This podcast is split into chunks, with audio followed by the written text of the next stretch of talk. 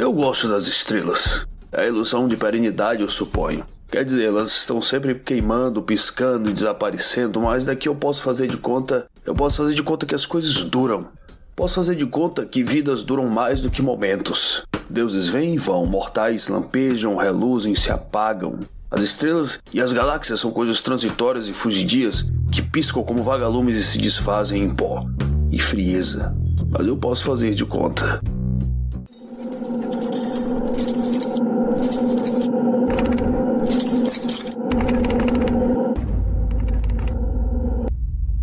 Os escapistas.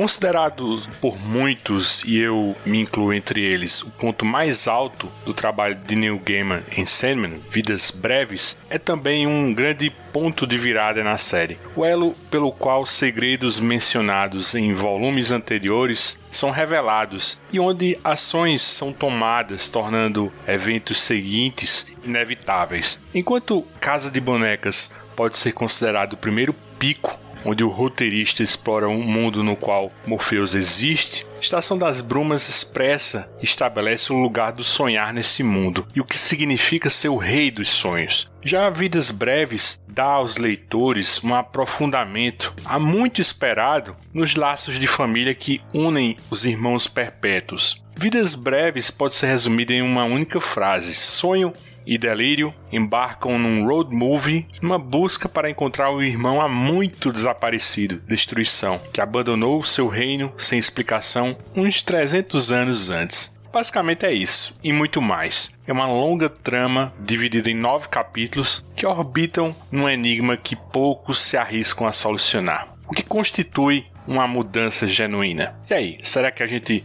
deve se arriscar? É o que veremos daqui a pouco. Eu sou Luigi e nada escapa aos escapistas. Na noite de hoje eu tenho a honra e o prazer de pegar a estrada com o adestrador do Barnabás, Maurício Dantas. Olha, se eu fosse a destruição, eu ia embora dessa família também. Viu? Com um primo distante do Mervin, Mauro Elovitch. Mais rabugento que o Mervin e mais irônico do que o Barnabás. E com o rei da destruição em pessoa, Reginaldo Hillman. Opa, e aí? É isso. No cinema anotado de hoje, discutiremos as edições 41 a 49 da série regular, compiladas recentemente no sétimo volume da coleção dos 30 anos. Um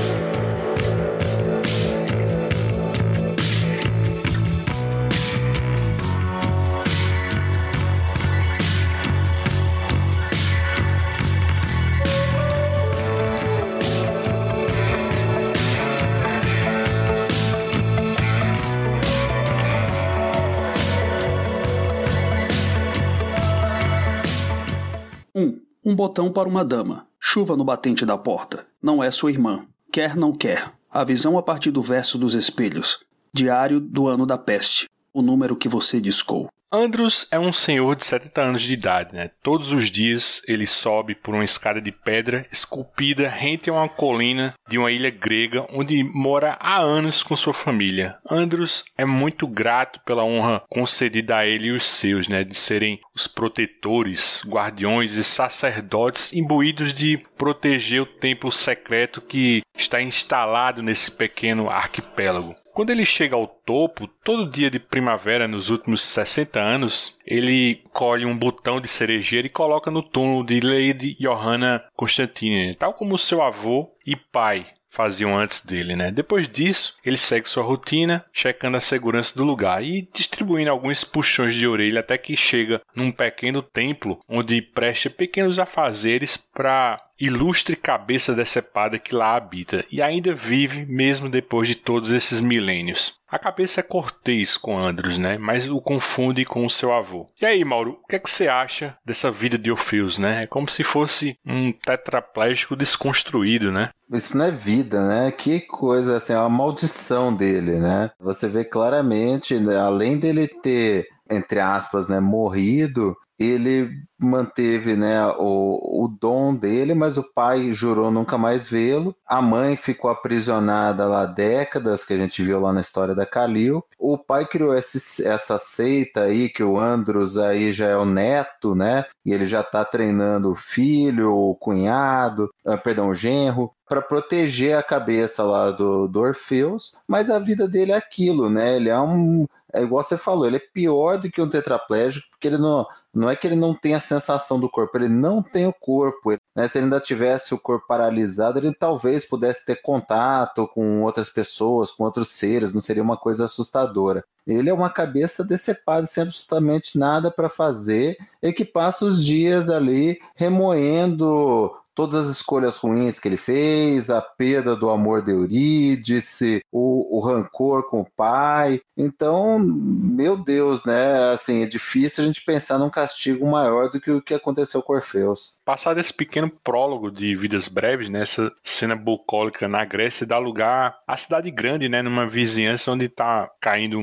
uma chuvarada, né? E uns mendigos se abrigam. Daí na pequena cobertura que reveste né, as portas das casas, uma velhinha pedinte se solidariza né, com uma jovem que não fala nada com nada, né? Então a, a velhinha pergunta se ela perdeu os pais, né? E é isso que ela fica zangada e responde que não, que não perdeu seus pais. E o que ela perdeu foi seu irmão. Daí levanta-se dali, né, e parte em direção a um clube noturno de bondagem, né? Estamos falando de Delírio, né, a caçula da família dos Perpétuos. Ela tem um, um visual andrógeno, né, punk, né, traja roupas largas, né, totalmente assim maltrapilha, assim com um side hair, né, e mecha de várias cores, né. Na verdade, o cabelo dela muda o tempo todo, né, na velocidade de um quadro para o outro, né. Então tem hora, às vezes que ela tá com longas meias de arrastão, assim, esburacadas, né. Ela sempre tá de pés descalços, né, bem maluquinha, divertida e um pouco vulnerável, né, assim. Eu acho que com exceção de morte e destruição, que são os mais assim extrovertidos, ela contrasta, né, com todos os outros irmãos, né, que são mais circunspectos, né, e sombrios. Então, enquanto você não sabe o que os outros estão pensando ou sentindo, ela é um, acho que ela é um livro aberto, né? E tá sempre demonstrando assim suas emoções, né? Então ela tem um senso assim de humor estranho, né? Tem um déficit de atenção e você nota que o Gaiman tem também um carinho especial para escrever os diálogos dela, né? Então além disso, eu acho que muito desse efeito, né, que ela passa ao leitor, né? Acho que isso é possível graças assim, acho que ao ótimo letreamento do Todd Klein, né? Vou logo pontuar isso, né? Que com aquelas fontes assim desconjuntadas, né? Que lembram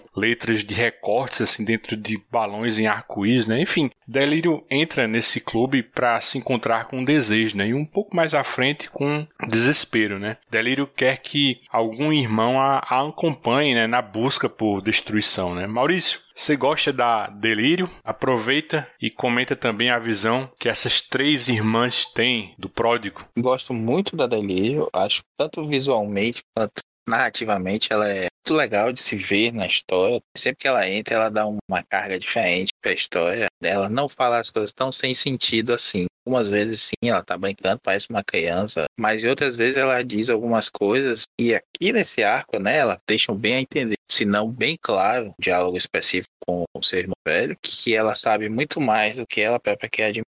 Ela, porém, é vista como uma irmã mais nova mesmo pelas suas irmãs, né, ou aquelas pelo menos que tem o aspecto feminino, a morte, desespero, desejo androgenamente falando. Há sempre uma coisa meio que de proteção e ao mesmo tempo de descaso com a coisa que a criança pequena tá falando, sabe? Tipo assim, ah, lá vem ela de novo falar besteira. Isso é interessante porque ao mesmo tempo que elas tomam cuidado, tomam as dores da delírio, em outros aspectos elas estão sempre vendo como uma criança menor mesmo. Isso irrita a Deli. E aí temos aí um vislumbre, vamos falar isso adiante, da transformação que levou a ela essa forma meio traumatizada, às vezes, bem confusinha, mas bem divertida. E um detalhe, né?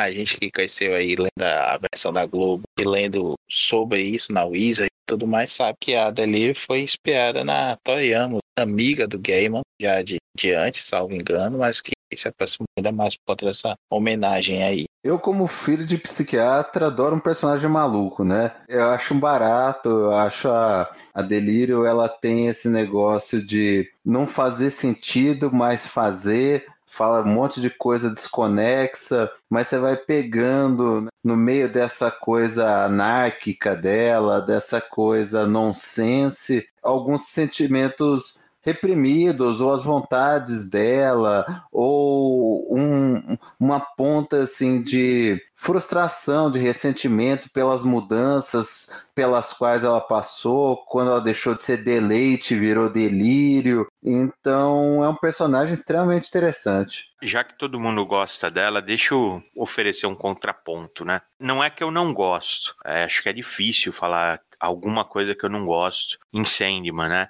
Mas, vamos dizer assim, da família toda, a que eu acho menos interessante ou mais difícil de ser caracterizada, eu acho que é a Delírio. Eu vejo vocês descreverem ela assim, nonsense, isso, e não é bem delírio, né? Porque delírio é difícil de explicar, cara, né? É um ponto assim que escapa da realidade, né? E ele é muito, não sei, introspectivo, muito pessoal né? Então essa coisa dela ser maluquinha, ser meia, sabe, apatralhada, assim, puta, cara, eu não gosto disso, sabia? Me incomoda um pouco, assim. Foi o que eu falei, não é que eu não gosto dela, me incomoda. Eu vejo que ela tem aqueles pontos de brilhantismo e vê a coisa por uma perspectiva que os outros irmãos não veem, que ela é quase que subestimada, né? Ela não é menosprezada, mas subestimada ela é sim eu gosto disso, mas ao mesmo tempo eu acho ela incômoda, me irrita um pouco. Eu acho, por exemplo, o mistério da desespero mais interessante, a relação dela com a desejo. A desejo é um puta personagem interessante, né? A morte nem se fala, né? Mas eu acho a Deli de todos, se eu fosse fazer um ranking, eu diria que ela, que ela é a que eu tenho menos interesse. Aí eu só queria comentar uma coisa aqui, uma coisa que eu não gosto dela, na verdade, é essa tipografia toda que confunde a leitura. Acho bacana a ideia,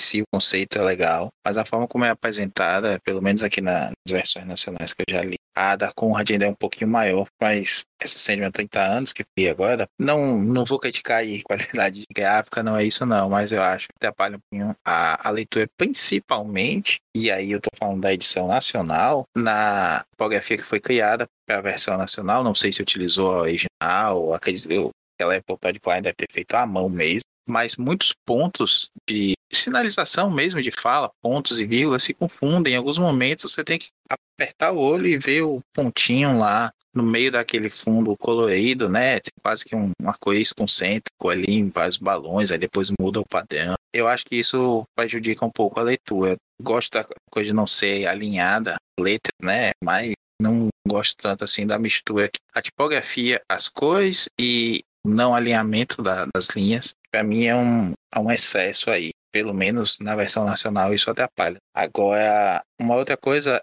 que eu, que eu tava pensando aqui, não é que a delírio não faça sentido, né? Mas assim como quem delira, quem tem uma viagem louca qualquer, aquele delírio só faz sentido para ela, né? E a gente vai entender lá na frente algumas coisas que ela quis dizer. Eu não acho que ela seja infantilizada necessariamente, mas ela é vista como filha menor mesmo, né? Da família. Então o Gaiman, na minha cabeça, brinca com isso aí. Cara, eu acho que tu ia gostar da versão da Globo em flop, a edição original. Não tinha nada disso, assim, a, a, a fonte. Era normal, só dentro do balanço meio arco-íris, né? Só que aí, depois, né, dessa apresentação aí da Delírio, né? Ela vai ao encontro da Desejo, como eu falei ainda agora, e vai convidá-la, né, para fazer essa busca, né, do destruição, né? E a Desejo assim, é bem fria com ela, né, e, e tenta dissuadi-la, né, dessa ideia, né? E é bem interessante que a Delírio pega ela assim, ah, logo você, né, você tentar dissuadir alguma pessoa de um desejo, né? Quer dizer que ela não tem nada de maluca, né? Ela tem consciência das coisas, né? Mas eu acho que a parte que eu gosto mais dessa edição, assim, que mais mexe comigo é quando ela se dirige ao reino da desespero, né? Que é a visão do reino da desespero, né? Que é, essa aquela ideia dos espelhos assim, como um, um, instrumento assim que inflige dor nas pessoas, né? Porque eu, eu, fico imaginando assim que uma pessoa assim desesperada, né? Acho que sem esperança, né? Assim com baixa autoestima, né? Pensamentos suicidas, como o caso do pedófilo, né? Do supermercado, assim que tem aqui nessa história, mas que ele não tem coragem de tirar a própria vida, né? Eu fico imaginando que para uma pessoa assim não apenas nesses casos específicos, mas para qualquer pessoa que se odeia, né, ou tá em frangalhos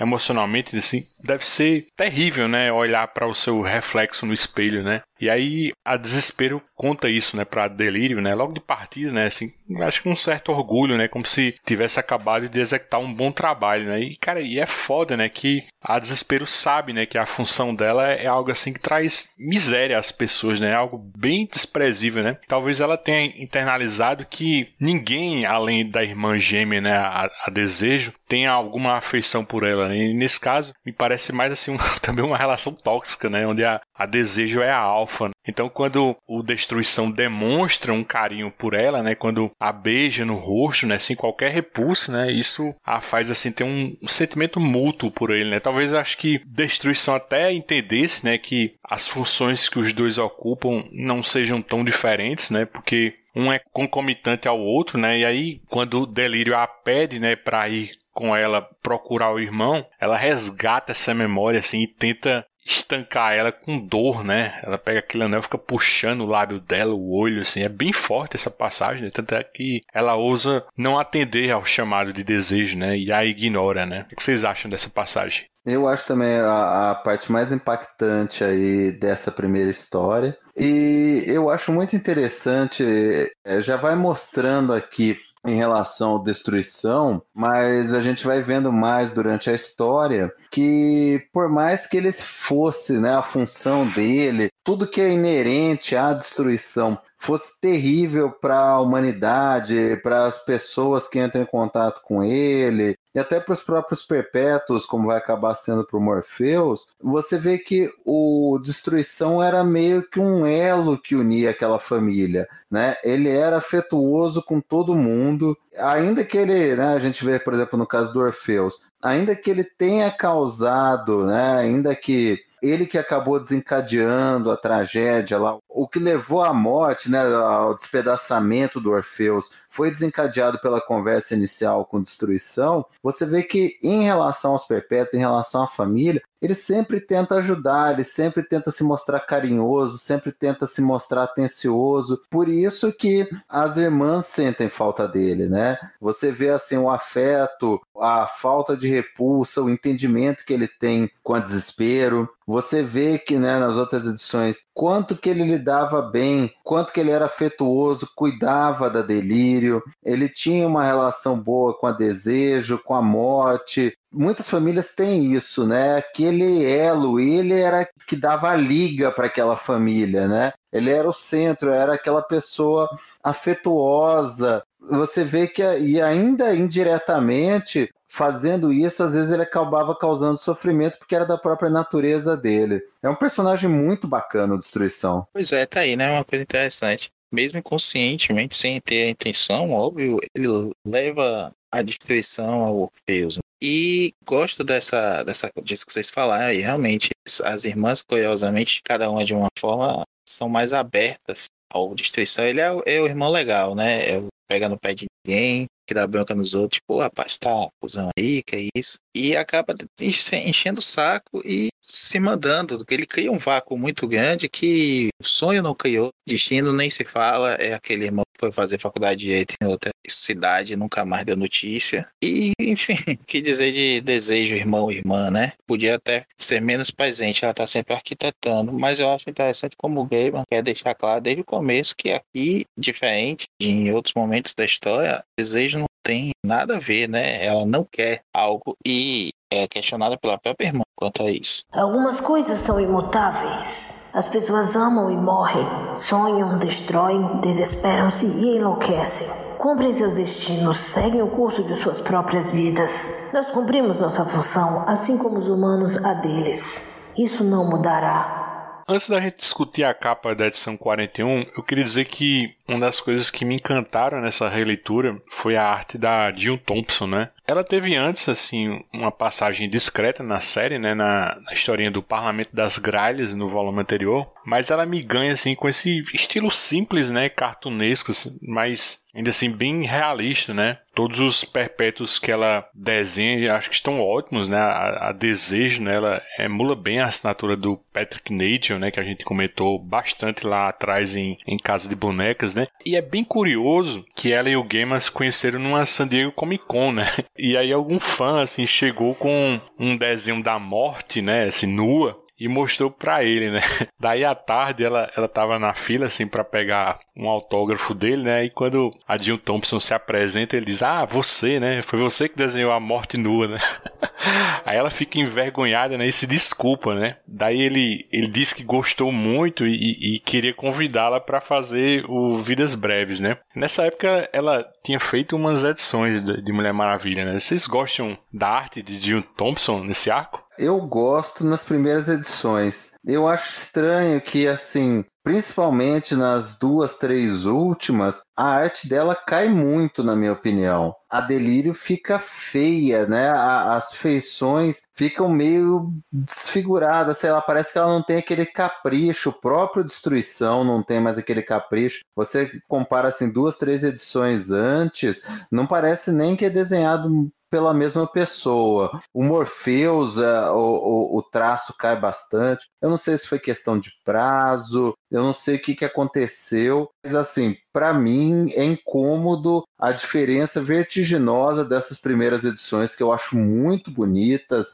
Acho que a arte funciona perfeitamente para a história, com as últimas que eu acho meio esculachadas. Acho isso também, viu, Mal? Acho que rolou uma fadiga ali dela, talvez não ter pique na época fazer tantas edições seguidas.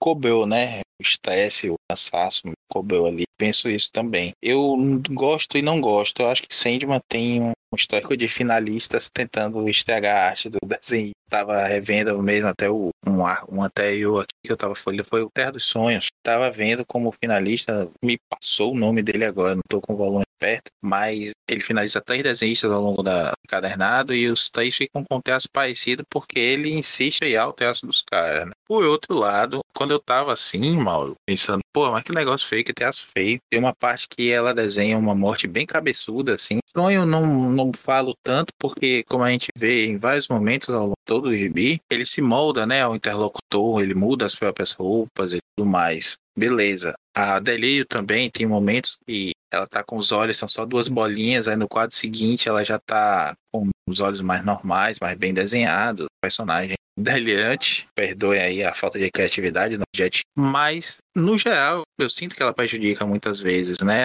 Não sei como é o, na, do Gaiman, tão, se é tão mais apertadinho assim o que é, mas às vezes incomoda. Por outro lado, ela chega e faz um puta quadro lá na frente, uma página dupla sensacional, que é só uma pinturinha embaixo com um céu gigante. Ela vai depois no finalzinho da história, sem dar spoiler aqui, quadro sensacional, só do Morpheus sofrendo lá, né? Hello Darkness, My Old Friend do, do Morpheus, que cumpre sua função. Então, nessa história, nesse arco aqui, um ponto positivo é o mesmo desenhista do começo ao fim, dá uma identidade legal. E o outro ponto é a questão dela ser competente para a história que é apresentada. Mas eu acho que ela tem algumas limitações. É, Reginaldo, tu gosta da Jill Thompson? Eu gosto, mas eu acho ela inconstante mesmo, assim. As páginas duplas aí que ela faz são lindas e não, assim, é muito diferente de algumas outras páginas aqui, talvez uma chura ou outra fora de lugar, assim, a mais, né? Mas para esse arco não me incomoda, não. Eu até gosto, até, até me acostumei com ele, assim, né? Não, uma coisa assim, mudar o cabelo da Delírio, mudar a cor de olho tal. Agora tem uns que ela parece que ela desenhou assim, estilo Rob Liefeld, né? No joelho, no meio do trânsito. Tem umas aqui no finalzinho que o nariz da, da Delir tá maior que o meu. Dá assim, pô, incomoda, sabe? Fica feio pra burro. Teu nariz é feio pra burro, Mauro? Oh, com certeza, rapaz. Essa é, essa é complicada mesmo. Reginaldo, saideira do capítulo. Capa é contigo agora. Eu dei uma checada aqui no Capas na Areia, mas assim, não tem praticamente nada, né? Acho que apenas aquele lance, assim, das frases soltas, né? Que funcionam quase como um resuminho, né? Mas eu lhe desejo sorte para comentar essa leva, viu, bicho? Eu acho que o, o Maquinha aqui tá num modo abstrato full hard aqui, viu, velho? Então, né? Essas capas de Sandman, elas fogem, fugiram e fogem e ainda fogem do padrão de comics, né? De principalmente desse universo, né? Da, da Marvel, da DC, que é normalmente é o protagonista no primeiro plano ou uma cena de impacto, né? Então já era normal, né? A experimentação. Eu sempre reforço que eu gosto daquela montagem do primeiro ar arco, que é, que é uma coisa física mesmo. Você vê que é, é uma foto tirada de uma composição. Então, é um trabalho artístico espetacular. Mas esse não é ruim, eu acho que combina. Eu não gosto muito das frases, elas. É aquela ideia mesmo, assim, de, de capa de Sandman mesmo, assim. Então, eu acho que é só, ele só traçou um padrão para esse arco. Sempre do lado superior esquerdo tem o número da edição ele faz uma mistura de pintura acrílica, fotomontagem. Nessa primeira é quase como se fosse um, um apanhadão assim da temporada, vamos falar assim, porque você vê a pata do urso, perfil de uma estátua, tem uma pintura que eu não, não consegui identificar, alguma coisa parecida com Rembrandt, né? O livro aqui é o Almanaque das Pragas do Ano, né? Referenciando a peste negra, que ela vai ser algumas vezes citada durante o arco, né? Não é, não é feia, é bonita, eu não consegui identificar também os ícones aqui no lado esquerdo, né? Que se repetem, são é um padrão de três ícones pontiagudos, eu não consegui identificar. No flop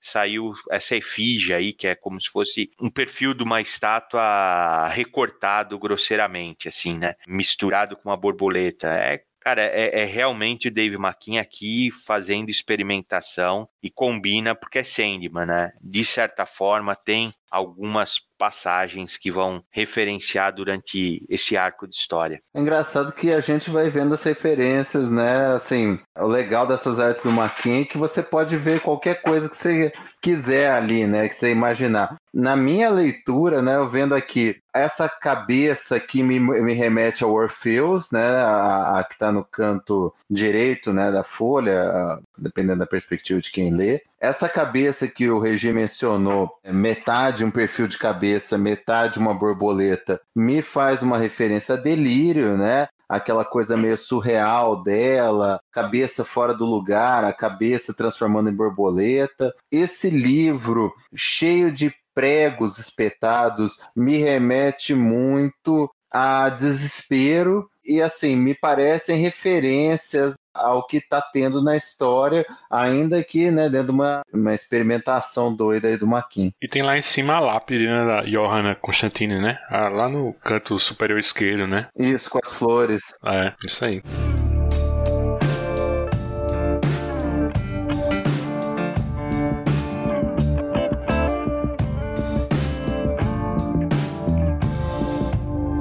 2. Sempre chove sobre quem não é amado. Sonhos molhados. Uma expedição de pescaria. Ela beija Wyverns. Analogia com a Disneylândia. Etiqueta à mesa e apreciadores de chocolates. Desejo jura pelo primeiro círculo. As coisas estão mudando. O que poderia dar errado? Esse segundo capítulo também começa com uma chuvarada, né? Só que não na cidade, né? E sim num sonhar. A tempestade que vemos reflete o atual estado de espírito de Morpheus. Ele tá numa fossa, porque mais um relacionamento amoroso dele acabou de terminar. A gente sabe bem pouco sobre esse par romântico, né? Essa agora ex-namorada do Morpheus já foi citada no volume anterior, mas agora em Vidas Breves ela ainda não é identificada, né? Eu confesso para vocês que eu não lembro quem é essa personagem, só que essa revelação deve ficar, acho que pro próximo encadernado, né? Fim dos mundos, né? De todo modo, vemos o Morpheus dando instruções ao Lucien para que faça desaparecer qualquer vestígio dessa pessoa no sonhar, né? Paralelo a isso, também vemos o, o Mervyn Elovitch, né?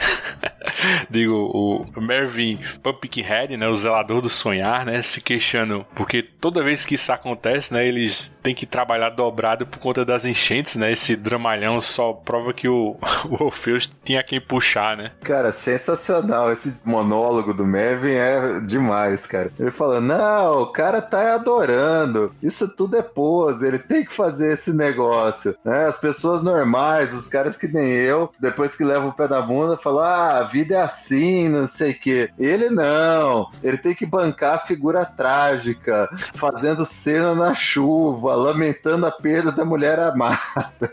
Eu achei sensacional. Maurício, é contigo agora. Quem é que aparece para melhorar o humor de Morpheus, né? Como ele reage a essa visita? E por último, você já comeu uns homenzinhos de chocolate ao leite, né? Eu tô brincando, é claro, mas eu vi que você postou esse quadrinho no Instagram, né? E puta merda, bicho, tem um, assim, um um elemento assim meio desesperador, né, de horror nele, né? Que é começar dizendo aqui que parece o mal dizendo umas verdades no Twitter. Esse discurso do Merv aí pro Sandman, né? Alguns emos por aí que precisam ouvir certas verdades na internet. Um abraço, Nick. Ele recebe a visita da, da, sua irmã mais jovem, né? Que está começando essa busca, vai pedir a ajuda dele depois dela ser recusada pelas suas irmãs, na verdade. E ele, surpreendentemente, aceita, mas não com o intuito de encontrar o destruição. Ele quer apenas abrir o gás dali, dar um passeio, tentar esquecer a vida. Passear no shopping, quando a gente ficava com dor de corno lá na adolescência, né? Ia andar no shopping ou ia para algum canto assim, pra gente ver gente nova. É o que ele decide fazer, usa a irmã para isso, mas temos aí algumas coisas, né? Porque exatamente, eu postei nos meus stories do Instagram a cena em que a gente tem um, um, jantar, né? Feito por uma figura bem, bem estranha, bem caricata até, que o Sandman faz parar de chover um pouco no sonhar e, e topa seguir adiante depois de uma conversa com a Desejo, jura que não tem nada a ver com a situação toda. E aí vamos embora. E como eu falei, eu postei lá nos stories, é uma cena que realmente, né, diz assim, dois deixam o salão, né, e sonho, e aí fala assim, tocada pelos dedos dela, duas pessoinhas de chocolate copulam em pleno desespero enquanto se perdem no frenesi derretido de luxúria, despendendo o resto de suas breves vidas num espasmo de creme de framboesa e medo. A surrealidade da, da narração, coroando a surrealidade de toda a conversa, né, o simbolismo todo que tem ali, e os personagens que aparecem, pedido, né? Enquanto o Sandman pede um melete, ela pede pessoinha de chocolate ao leite com uns 10 centímetros de altura, homens e mulheres, alguns deles com recheio de creme de framboesa. Ou seja, se o creme de framboesa estão em espasmos aí, é porque houve algum ato sexual, gozo, enfim, ou por desespero, né, do que fazer antes de morrer devorados por ela. Cara, esse do jantar eu acho assim, duas coisas para comentar, né?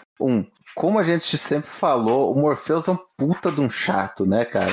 Ele tá ali no sonhar, ele pode escolher qualquer comida do universo para ele comer, alguma coisa deliciosa, ele não engorda, né? Aí o cara vira, ah, eu quero uma omelete, uma salada leve e uma taça de vinho branco. Porra, velho! Vai se fuder, que cara chato. O outro comentário, né, é da Delírio, que ela pede esses homenzinhos de chocolate e eu vejo aqui um, um humor meio terror do Gaiman, né, que ela começa a fazer aqueles brinca aquela brincadeirinha de criança, sabe? Quando tem o bonequinho, ah, eles estão se beijando tal, né? Ela começa a fazer isso com as pessoas de chocolate, né? Olha, eles estão fazendo amor. Só que aí ela usa o poder dela, né, de delírio, de transformação da realidade, e a hora que eles vão embora, os bonequinhos de chocolate realmente estão fazendo amor e estão derretendo, né, porque ela segura na mão então é, um, é, o poder dela em ação, né? Aquela coisa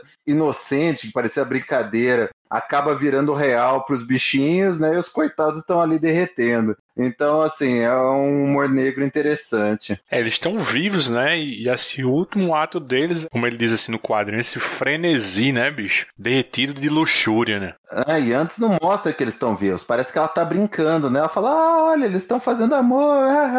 Aí depois que eles vão embora é que você vê que ela usou o poder dela e, o, e os dois estão vivos, estão com sentimento, né? É, é, bizarro, mas é engraçado. Reginaldo, você colocou na pauta que tinha um um, mistériozinho aí por trás desse garçom que traz as refeições de Delírio e Morpheus, né? Esse o Tamares. Eu não peguei. O que é que você quis dizer com isso? Parece que houve um erro de grafia no nome dele. E aí o Gaiman nunca revelou o que ele queria fazer mesmo, né? porque existe, né? O nome dele é Tamares, né? E Tamares é assim, não tem nenhuma referência de quem que é, mas Taranis é o deus celta da chuva, que poderia estar relacionado a esse momento, né, no sonhar mais ou menos as pessoas falam que pode ser isso. Tem também, né, Tarani, que seria Salvador em sânscrito, que aí já não teria tão a ver, ou o Deus Sol. Eu acho que tem mais a ver de ser o Deus celta da chuva, assim. E mas o Gaiman manteve assim Tamares e ficou desse jeito. Embora talvez eu acho, como todo esse arco ele é recheado de divindades escondidas, né? Algumas são até difíceis de identificar. Eu acho que esse pode ser realmente o deus celta da chuva com um visual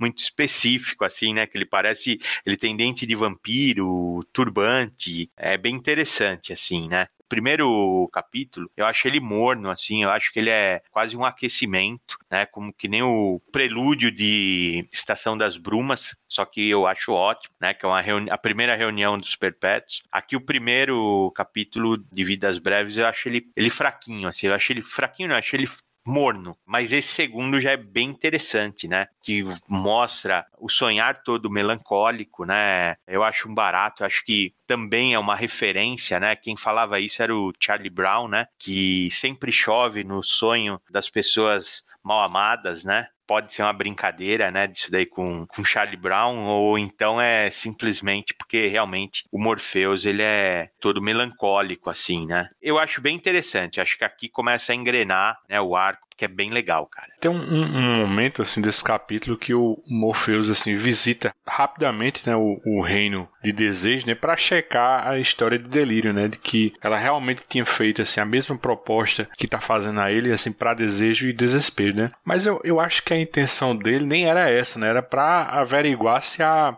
a desejo tinha algo a ver, né, com o fora que ele acabou de levar, assim, dessa namorada misteriosa, né. O que, é que você acha disso, Reginaldo? Comenta aí essa passagem, assim, e esse juramento que a desejo faz para que o Morpheus acredite nela. Eu acho que qualquer coisa estranha, o Morpheus vai sempre desconfiar da irmã, né? A gente já viu isso lá em Casa de Bonecas, né? Você vê que aí sim ela tá bem envolvida. Ela faz uma, uma promessa de levar ele a derramar sangue da família, né? Então, acho que sempre que envolver um membro da família que não for a morte, que ele é mais próximo, né? Ele vai desconfiar, sim, de alguma coisa. E ela realmente, eles parecem, assim, ser, ser os únicos irmãos que são, eles com, são completamente antagônicos, assim, né? Então, a hora que ele vai fazer a visita, ele nem entra no reino dela, né? Então, ele não vai em direção a desejo, ele fica como se fosse um limbo, né? Que é uma, um ambiente totalmente branco, amorfo, né? E ele vai questionar, né? Ele diz que percebe marcas da Desejo por toda essa história, né? E que a Delírio veio por meio da Desejo, né?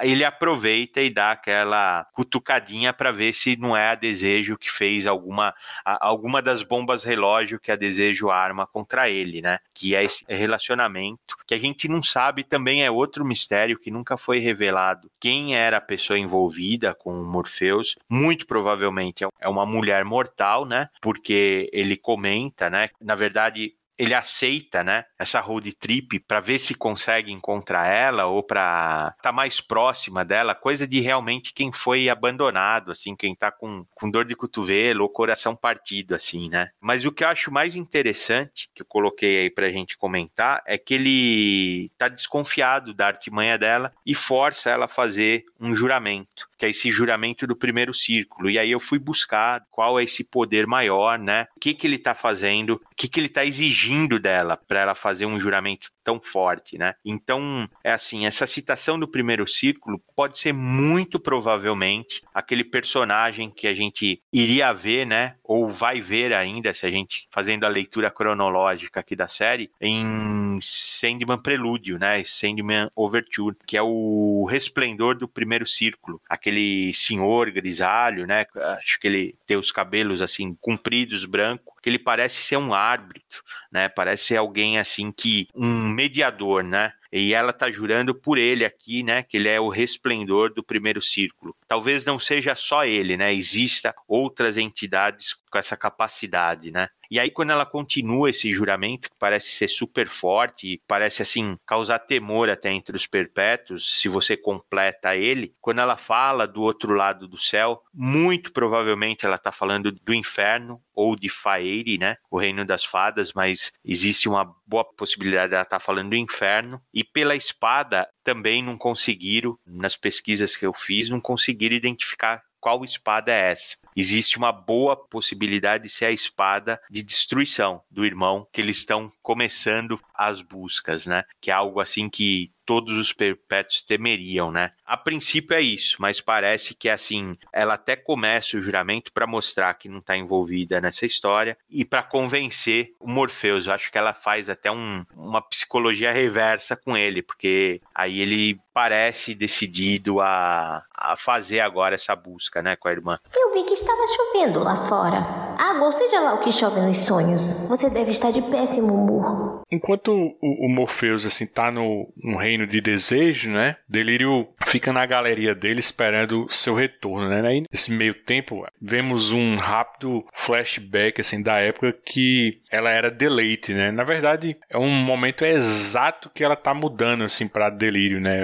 Por que dessa conversão assim, é um mistério que o Gaiman não dá de graça, né? Fica a cargo assim da interpretação do leitor, né? A gente viu em a canção do Orfeus, assim, comentou ainda agora, quando Orfeus procura esse aconselhamento assim com destruição, as coisas dão muito errado para ele, né? E a vida de Orfeus assim muda completamente para pior, né? Daí noto vocês que Deleite assim tá num processo de mudança, né? E também recorre à destruição, né? Que lhe dá algum carinho assim, conforto, né? Mas eu fico imaginando se não teria sido ele quem inadvertidamente acelerou esse processo de mudança, né? Já que tá na natureza dele, né? Destruição é um agente de mudança, né? Aí quando o destruição atua, né, algo novo surge no seu lugar. Isso não quer dizer que seja algo bom ou algo ruim, né? Só é uma mudança, né? Aí eu, eu me pego assim na, na semântica da coisa, né? Porque deleite significa assim, acho que um prazer suave, né, e prolongado, né? O delírio assim tem a conotação de uma perturbação mental, né? Mas eu acho que a gente também pode compreender como uma exaltação do espírito, né? Talvez o prazer suave e prolongado nessa mudança tenha se transformado em algo assim, acho que mais visceral, né? Acho que um prazer suave e prolongado assim, vira um, um prazer curto e grosso, né? Acho que refletindo assim nossos tempos em que eu acho que é tudo tão intenso e fugaz, né?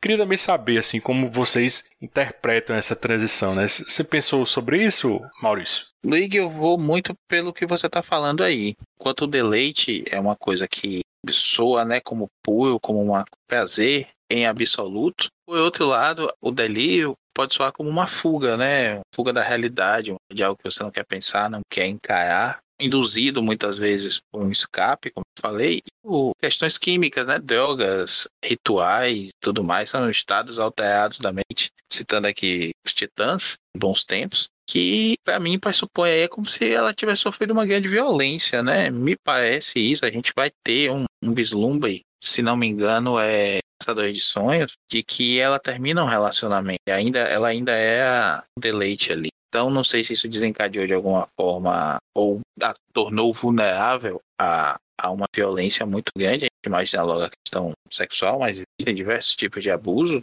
que ela foge para esse estado de, de delírio. Tanto que a gente, quando vai ver mais adiante, ela se forçando a ser mais racional, mais centrada, real, né? Menos voadora das ideias, a gente vê que ela sofre com isso. É como se ela não tivesse forças para encarar aquilo, mas que retorna por uma necessidade muito grande. Eu diria, eu vou por aí, como uma pessoa que sofreu um trauma muito grande, que isso transformou ela numa pessoa que precisa, uma pessoa não, né? Como a gente vê aí até no comecinho do ar. Você pergunta se ela está viva, né? Ela me chamou de uma pessoa, alguma coisa assim. Ela é vista como uma personagem, como um arquétipo até, abalado, sem uma estrutura específica, frágil, mas que tem essa, nessa loucura, nessa falta de eixo, um, um eixo próprio, como também vamos ver mais adiante, e ela deixa claro que a gente tem que fingir não saber de algumas coisas na vida para poder levar a vida adiante, aguentar isso. Eu acho que essa mudança dela tem muito a ver com o que o, Destru o Destruição fala para ela, né? E ele falava também para Desespero. As coisas estão mudando, os tempos estão mudando, e essa evolução do dos perpétuos é uma evolução correspondente a uma, a uma perda da inocência, a uma mudança do ser humano, da sociedade. Mas eu acho muito interessante, acho que faz muito sentido isso que o Luigi fala que apesar dele ser carinhoso, dele ser bem intencionado em relação à família, tudo que ele toca acaba causando algum tipo de destruição. Talvez sim, esse, essa tentativa de conforto dele pro desassossego da Deleite tenha acelerado a mudança dela para delírio. E eu acho também que ele fez algo do tipo assim com a desespero. Essa versão da desespero é a segunda, né? Sim, sim, sim. Eu, eu tive essa mesma impressão. Que foi a primeira transformação, assim, a mudança de perspectiva, né? De, de ideia, né? É tipo uma desespero 2.0, né? E talvez o Destruição tenha sido o, o, catalisador dessa mudança da desespero também. Eu, eu, não sei se é viagem minha, mas eu, eu fiquei com essa teoria também na cabeça. A desespero diferente, ela já apareceu, né? Em Noite Sem Fim. Você vê ela naquela história, não é em Krypton, né? Com sóis, assim, né? Parece ser bem no começo do universo, você vê uma desespero diferente. Ela tem, parece umas varizes, assim, umas veias vermelhas, né? Ela não é inteira branca. Então ela, ela já também sofreu essa mudança, talvez que nem a, a delírio, né? Deleite, assim, né? Eu não sei, eu não sei dizer se ele é o catalisador, se o destruição é o catalisador. Eu acho ele mais como um agente, que a destruição ela é também mudança, né? Como ele sempre fala precisa acabar alguma coisa para começar outra diferente. E mas não necessariamente que ele esteja sempre envolvido ou seja responsável. Eu acho que as coisas acontecem, como ele até ele explica isso mais para frente, e ele até ele é contraditório, né? Se você imaginar que ele seja a representação da destruição, ele foi consolar a deleite, né? E é bonito demais. Essa é, essa é uma das páginas da Jill Thompson que é maravilhosa. Ela tá caracterizando, parece até assim um jardim do Éden, assim um mundo,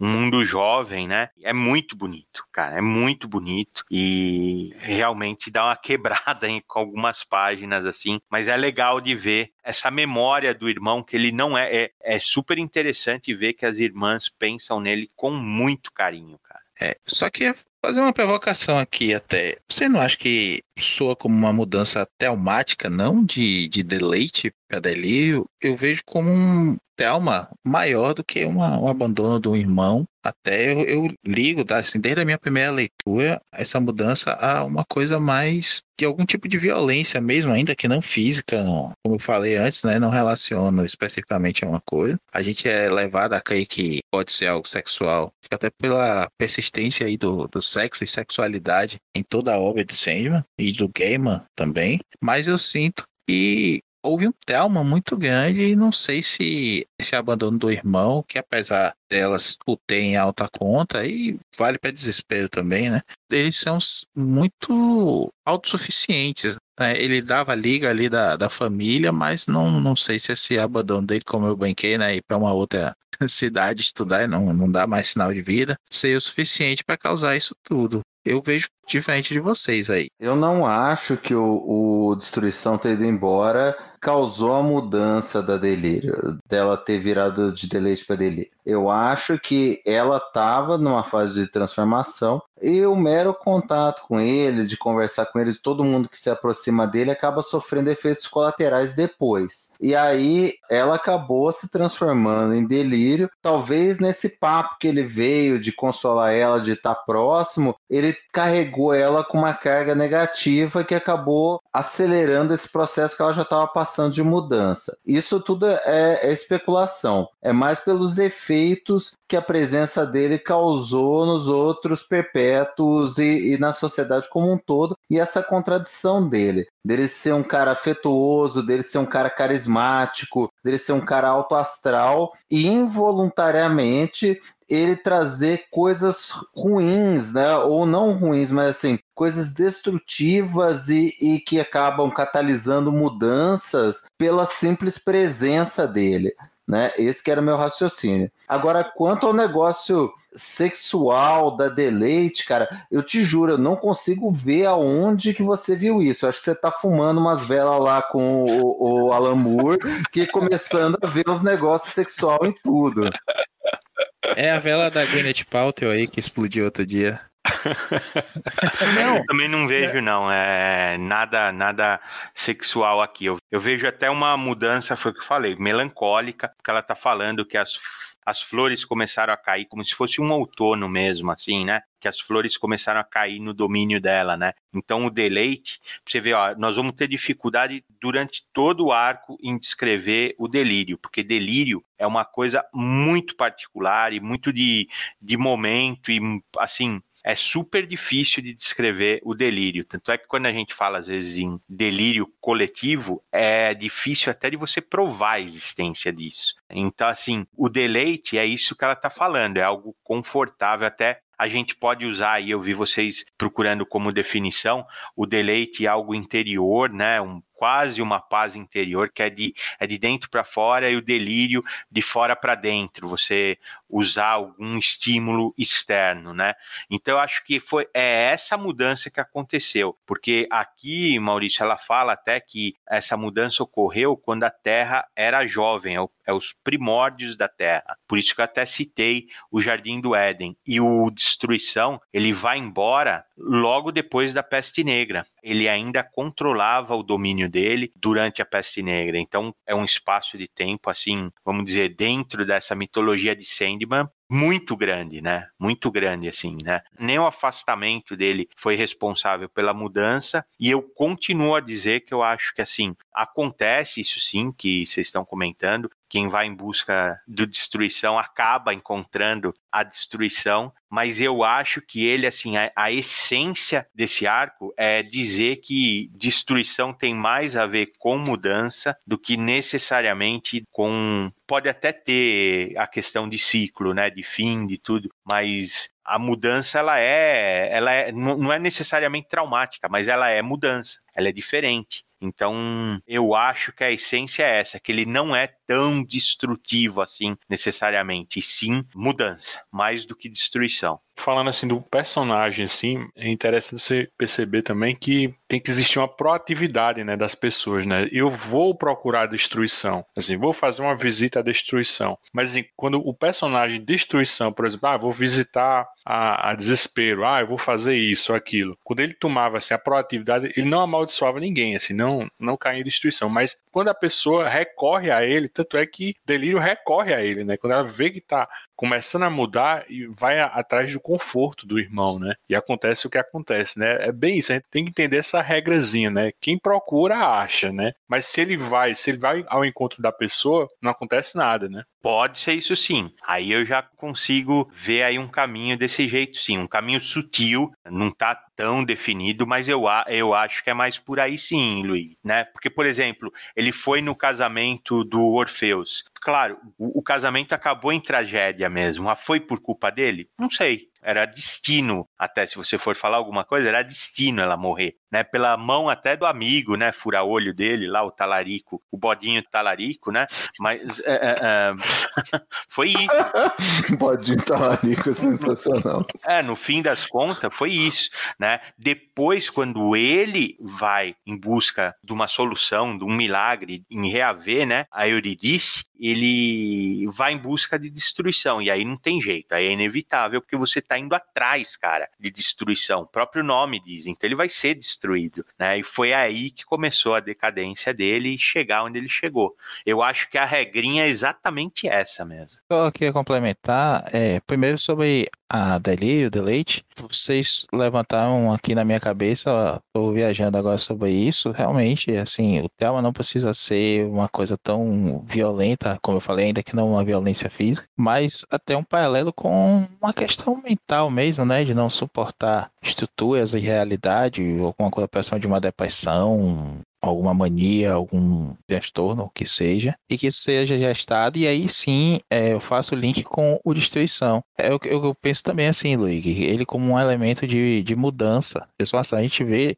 a caracterização dele, sempre que ele aparece ali naquela ilha conversando com o, o cachorrinho dele, né? Ele vira pai de pet, ele quer criar coisas, ele tá querendo transformar coisas, né? Ele pega matérias-primas, ele pega o bloco de mármore e transforma numa escultura. O cachorro sempre tá criticando ele, né? Ele pode não ser bom naquilo, mas não parece importar para ele ser bom. Parece importar para ele o processo. E também vejo isso aí, ele não é amaldiçoado. Chegou perto, pegou uma, a macumba e vai tudo se destruir, não é isso. É a busca pela destruição, né? Que é uma busca por mudança, ainda que não seja consciente, ainda que não seja o objetivo. Ele destrói para construir, né? A velha frase do fecha-se uma porta, abre-se uma janela. Ou tem que se destruir para construir. Eu gosto dessa dicotomia aí e começa a viajar mais também nessa história. Depois de ser acusado de maníaco sexual, por um membro do Ministério Público aqui nesse.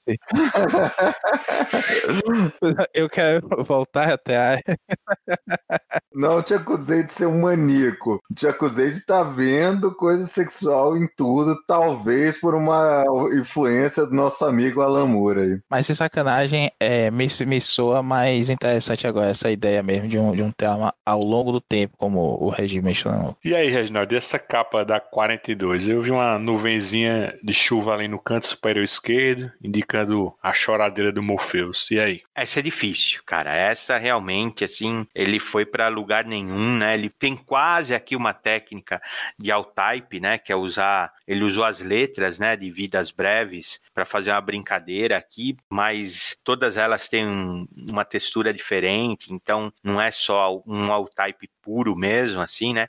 E tá misturando com imagens, né? Você vê a nuvenzinha lá, que eu acho que sim, tá associada, né? Você vê o sol e a nuvem, né? A nuvem encobrindo o sol, depois só o sol. Aí você vê o gancho aqui, que eu não sei se poderia associar com a desespero, né? A edição anterior a gente viu aquela borboleta e agora é que veio na minha cabeça que a, a delírio vira e mexe, ela vira uma borboleta, né? Ela parece que se desfragmenta em forma de borboleta, assim, né? Aí você vê aqui um, um rabinho quase saindo da página, que talvez seja um dos três guardiões, né? Da entrada do Castelo do Sonhar, né? Eu acho essa daqui realmente a mais feinha de toda a série, né? E o cantinho lá, lá no cantinho, para mim esse é o Morpheus, e é ele que aparece também em destaque na quarta capa do flop nacional, né? Essa eu não consegui pegar muita coisa, mas não além disso. Não sei se vocês conseguiram pegar. Para mim, essa página é o encontro da Delírio com o Morpheus. É o Morpheus no cantinho, soturno, escuro e um monte de letra desconexa, com, com tipologia diferente, sol, chuva, coraçãozinho, gancho, coisas contraditórias, desconexas, que não formam sentido nenhum. Então, para mim, é a Delírio de um lado e o Morpheus do outro. É uma boa leitura leitura, viu, bicho?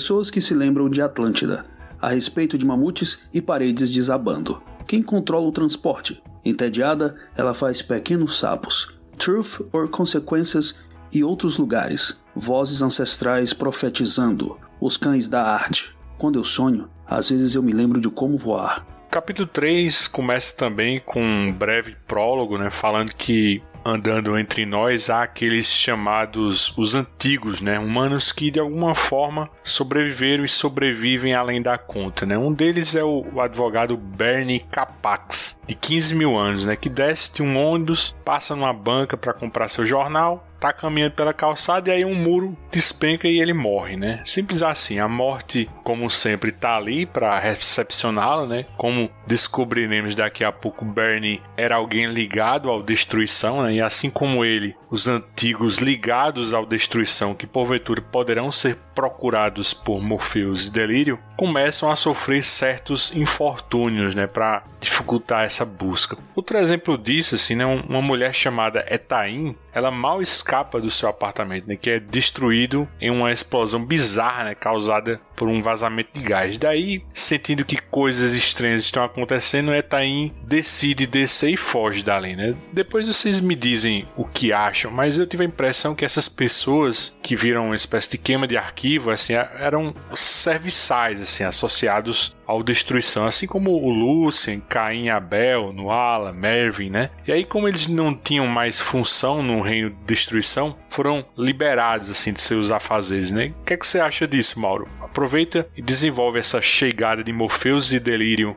em Dublin, na Irlanda? Eu tenho essa perspectiva muito parecida com a sua, de que esses. Né, a gente não sabe se imortais ou né, imortais não, porque eles morrem por outros, outros fatores, né? Mas enfim, de pessoas que não envelhecem e que vão perdurando ali, que estão ligados à destruição, eu fiquei com essa impressão também de que eles poderiam ser serviçais ou pessoas associadas à destruição e por isso eles tinham essa capacidade. A gente vai ver mais lá para frente quando o filho desse advogado descobre lá as coisas dele, que ele é um personagem muito interessante, toda essa perspectiva do Gaiman, né, e que depois ele vai usar, ao meu, ao meu ver, de maneira sensacional no Deus Americanos, de pegar o extraordinário e tentar trazer para o mundano e tentar trazer para o nosso dia a dia. É muito legal, né? É essa adaptação de seres imortais, de deuses, a uma convivência humana a se adaptarem a um padrão nosso é muito interessante. E no momento que esse advogado morre e a morte né, vem lá buscá-lo, tem uma das frases mais emblemáticas, né, mais citadas do Sandman,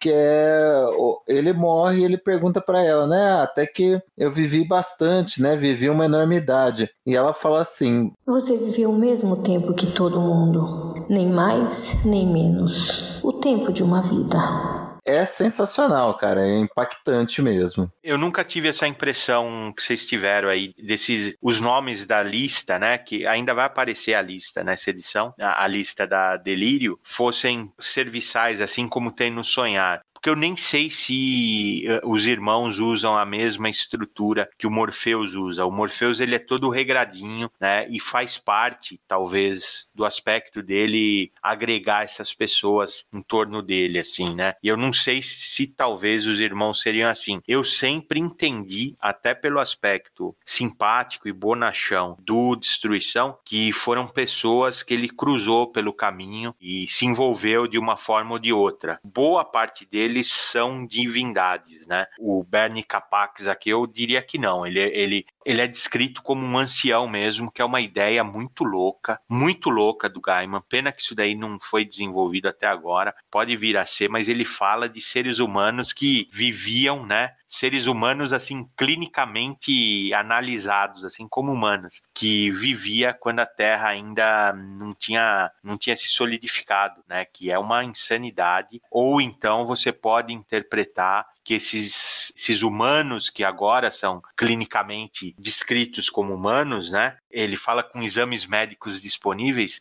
na época que a Terra tava, não não estava solidificada, eles podiam ser deuses porque grande parte aí dessa lista você vai ver que são divindades, né? Então, assim, eu nunca pensei desse jeito, mas não é por causa disso que é uma possibilidade. Pode ser também as pessoas, os serviçais, os, os envolvidos, né? A entourage, né, do, do Destruição. Não sei, né? E eu sempre, até hoje, eu pensei de outra forma, deles serem uma ex-namorada, um amigo, alguém com quem ele conviveu, né? Mas as duas coisas funcionam muito bem. Eu também não tinha tido essa perspectiva, não. Da vez até eu que eu li, como eu estava até conversando em off, a última vez que eu li Sandman foi quando a Conrad publicou. Tô tendo a oportunidade de reler agora e abrir dos olhos para muitas coisas, né? Culpa de vocês, principalmente dos episódios anteriores. Mas é curioso que o Bernie Capex, ele é descrito, né, como de alguma forma ou de outra ele sempre advogou então ele pode ter trabalhado mesmo por, destruição ou ser um parça, né? Enquanto eu em algum momento aí, é, tá aí o legal do game é ele ter deixado várias histórias a contar e a gente só pode ficar imaginando aqui, né? Que é uma das graças da história gente não saber o final ou todos os seus detalhes, como o próprio Gaiman já disse nessa obra. Agora, ô Regi, o Jason Aaron já usou, né, esse conceito também, né, de uma pré-história bem diferente da pré-história da gente, de uma forma bem menos nobre, com aqueles Vingadores antigos dele. Não, velho, estraga esse podcast, não. que ideia merda essa do Jason Aaron, bicho. Eu gosto tanto do Jason Aaron, mas isso aí não é, não é legal, velho. Tudo errado nessa ideia dele, velho. É porque são talentos das últimas edições. Eu gosto dos Vingadores pré-históricos lá, né? Você gosta até da Fênix, da ideia da Fênix? Eu gosto, eu acho uma ideia assim, viajandona, assim, mas interessante. Não é, não é de todo ruim, não. Eu acho interessante, sim. Né? E o fato, imagina o Odin se relacionar com a Fênix. Acho do caramba, acho legal. É um Odin pegador, né, meu? eu curti também, cara. É, o Odin é a juventude, né? É uma bagaceira do bem, rapaz. Não, até certo ponto eu vou, mas o jeito que tá as últimas edições, meus amigos. Ah, eu confesso que não acompanhei. Eu tô acompanhando aqui pelas nacionais. Até agora tá uma bagaceira divertida. Se você não levar a sério. É, até um certo ponto é isso mesmo. É, vocês merecem aquele horror de Fênix, viu, velho? Cara, mas assim, antes de eu ler assim, a pauta que o Reginaldo redigiu, né, eu também peguei pensando assim, no quanto vidas breves tem de deuses americanos. Eu lembro que eu, cheguei a comentar também que Estação das Brumas era um, um embrião assim dos deuses americanos, né, dessas divindades esquecidas que não recebem mais tributos, né, orações e vivem agora uma vida mundana entre os mortais, né? Como é o caso desse deus Faramonde, né, que agora trabalha no ramo de turismo, né, e tem influência assim no setor de transportes. É algo assim até formulaico, né, se você pensar direitinho, porque o Gaiman também repete um pouco desse plot até no, naquela minissérie dos Eternos, né, com o Romita Jr. Mas assim, o que, é que vocês acham disso, né? Ele, ele já estava adubando esse terreno assim em vidas breves. Diz aí, Mauro. Ah, eu acho que essa ideia já estava batendo na cabeça dele ali. Ele foi experimentando, foi aprimorando a ideia e deixou ela redondinha em Deus Americanos. Mas tem muita coisa semelhante sim né, do, do Faramond ser uma divindade babilônica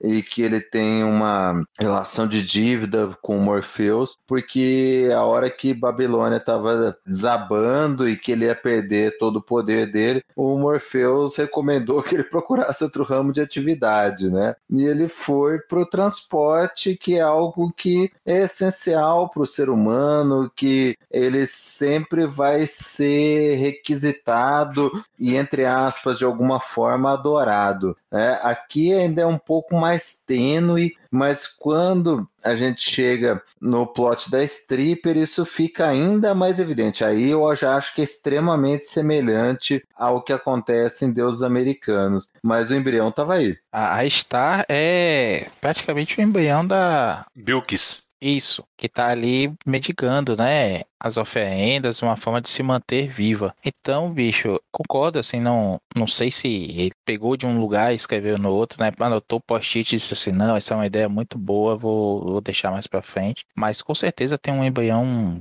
pesado aí, tem mesmo. Inclusive, é isso mesmo, eu tava dando uma olhada aqui, a Edain, não é Tain, né? É uma divindade irlandesa também. Essa que foge, consegue escapar aí da, da explosão no, do prédio dela. Isso, isso. Ela, é, ela é esposa de é, Ku Clan, né? É o herói mítico, né, da Irlanda. É exatamente isso. E aquela, a, a secretária do Faramon, ela, embora ela não, não seja cravado que ela é uma divindade, esse nome Aislinn também está relacionado com duas coisas, né? A Aislinn pode ser uma deusa também irlandesa da luz ou uma variação do nome dela, né? Ashlyn, que aí seria uma divindade do sonho, né? Então você vê que tem uma relaçãozinha aí com Morpheus. Eu também acho, acho que realmente o Gaiman teve aí um, um insight assim legal de colocar os deuses se reciclando, vivendo nos tempos atuais e eles não precisariam ser necessariamente a mesma coisa ou reger as mesmas coisas, né? Então acho que ele realmente conseguiu, ainda misturou, né? Porque nós estamos falando de mudança, né? Mudança de função, então tem a ver com destruição. Eu acho que veio aí essa ideia e foi daí que germinou Deuses Americanos, sendo que assim, para mim a, a, grande, a maior sacada de Deuses Americanos nem é necessariamente esses esses deuses se reciclando, assim, né?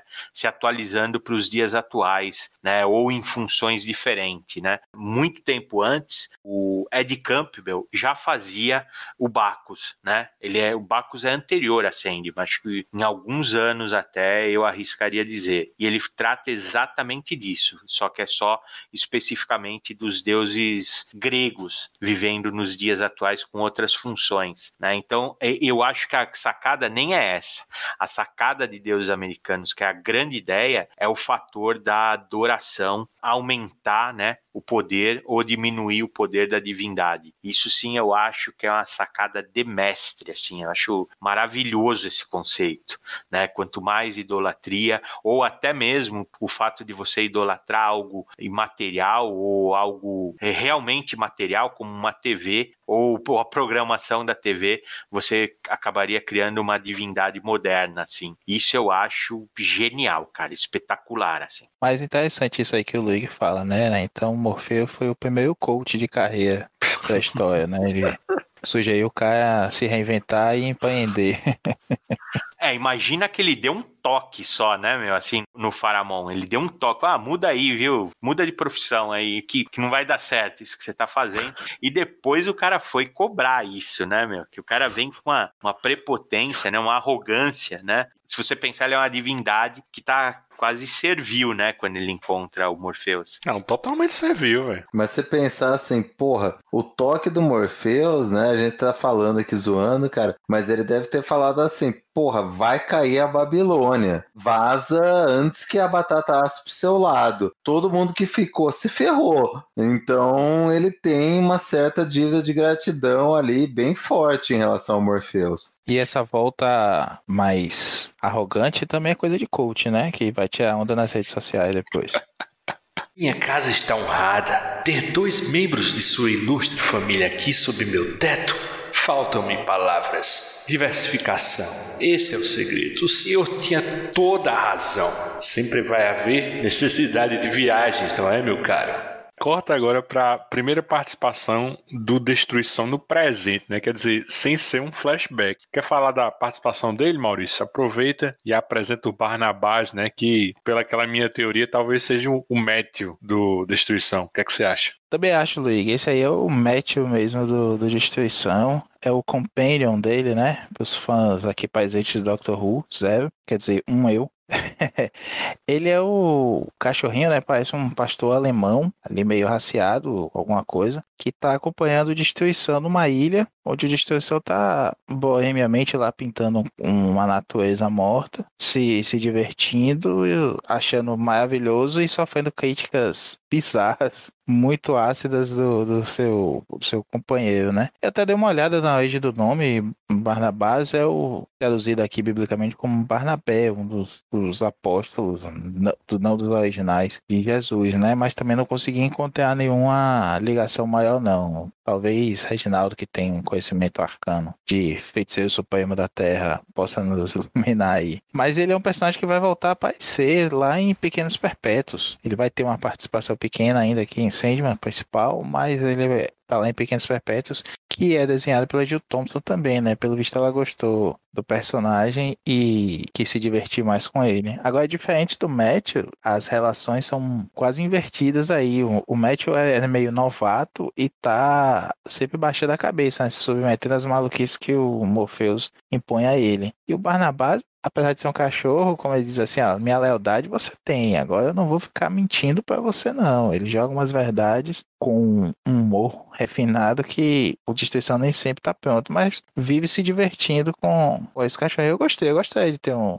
um animal falante assim. Melhor do que acordar às 5 horas da manhã com minha gata miando, no, pedindo ração. Só uma coisa, o Barnabás, ele não é um pastor, ele é um Spitz né? É uma raça bem diferente, assim, do pastor. Tem cara mesmo de crítico de arte, assim, meu, o, Spitz, né? Ele, ele é bonitinho, cara, mas tem cara de crítico, assim. É o cachorro que te julga, assim. Vou mandar uma foto aí para vocês verem, cara. Assim como a morte, né? Assim, eu acho que o, o Destruição é tudo que você não espera de um personagem com esse nome, né? Porque eu acho que todo mundo espera que alguém que personifique assim, a destruição seja alguém agressivo, né, raivoso, né? Só que ele é, é justamente o oposto, né? A gente já comentou isso um pouco, que ele é um cara afetuoso, gentil, espirituoso, né? E como o Mauro falou a, lá atrás, ele é até é uma força estabilizadora assim nos perpétuos, né? Acho que é aquele irmão que conecta todo mundo, né? E é, e é bem curioso porque embora ele só apareça agora assim no contexto atual, é como se a gente conhecesse bem esse personagem, né? Assim, muito embora toda a participação anterior dele tenha sido sempre mediada, né? Ele nunca era de verdade o centro das atenções, né? Como é agora, né? A gente só via falar dele pelos recordatórios de outros personagens, né? As memórias de outros personagens. Então,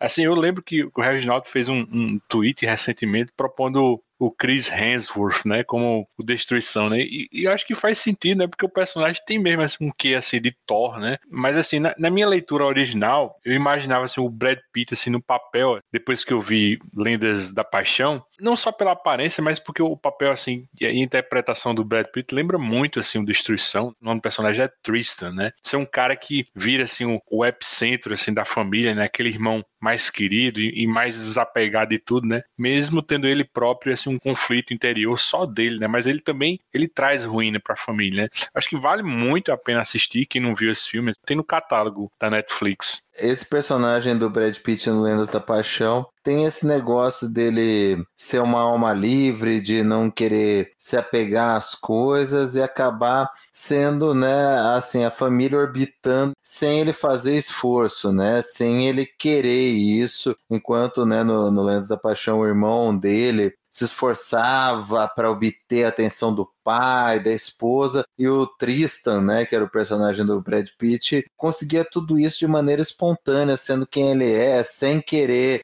essa competição. Tem certa semelhança, sim. Mas o Destruição, assim, fisicamente, né? Ele me parece aquele, sabe, aquele irmãozão, aquela pessoa que a família, os irmãos confiam nele, sabe? De que aquela presença de que quando ele tá perto tudo vai ficar bem. E então, não sei, ou talvez pelo Hemsworth ser um pouco mais bonachão, ele ser menos trágico do que o, o, o personagem lá do Brad Pitt no Lens da Paixão, talvez acho que ficaria melhor. Ou não sei, mesmo um cara grandão lá, tipo o cara do Stranger Things lá, que fez esse Hellboy ruim, também faria uma destruição interessante. É, eu sou mais por aí mesmo, cara, também. O Destruição tem que ser um pouquinho bagaceiro, né?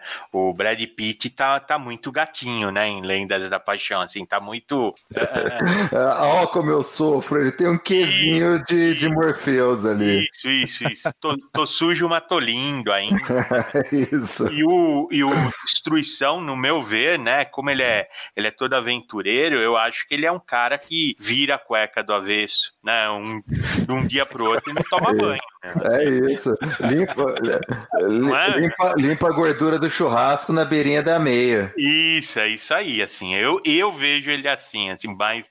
E, e o engraçado que vocês também falaram, olha que barato, né, cara? Se, se de fato ele, assim, só pela proximidade do destruição, ele trazer destruição e ele ter esse temperamento, assim, é, o temperamento, não, ele ter essa personalidade magnética de atrair e ser, e ser o irmão realmente realmente, assim, né, um pilar da família. Então é uma ironia quase, né, meu? Assim, pode ser que por causa disso ele tenha se afastado, embora a explicação que ele dá é outra lá, lá mais para frente, né? Mas eu acho muito legal essa construção de personalidade, dele ser uma coisa calorosa, totalmente diferente que você esperaria de alguém chamado Destruição, né? Eu voto também no Hemsworth porque já vi outros papéis dele também, já vimos, né? E ele não é, não tem essa profundidade shakespeariana toda. O Brad Pitt é um ator muito melhor que ele hoje, sem dúvida. Agora eu concordo com isso. O Brad Pitt de cabelo grande, meu amigo, não tem para ninguém. É, é, é, aquele retrato de perfeição. E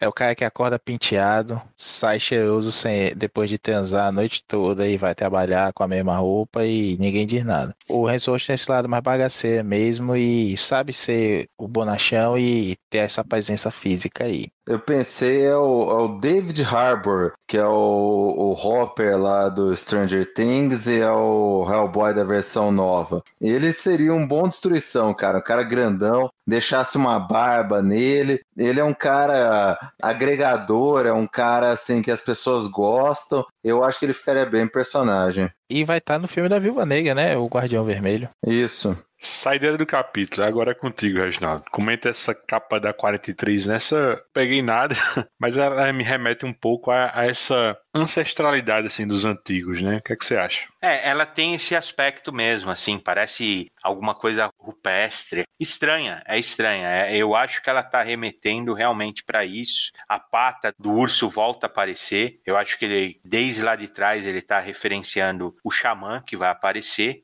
A figura aqui do meio é só é só o Mauro que vai poder dar uma explicação pra gente, porque essa, essa eu também não peguei, né? É ela que aparece com bastante destaque na quarta capa e ele tem até um, sei lá, um símbolo, um sigilo acima dos olhos, assim, que também não dá para identificar mas eu não sei quem que é. Quem faz muito essa postura de cabecinha de lado, assim, né? É o Jorge Clooney e a Delírio, né?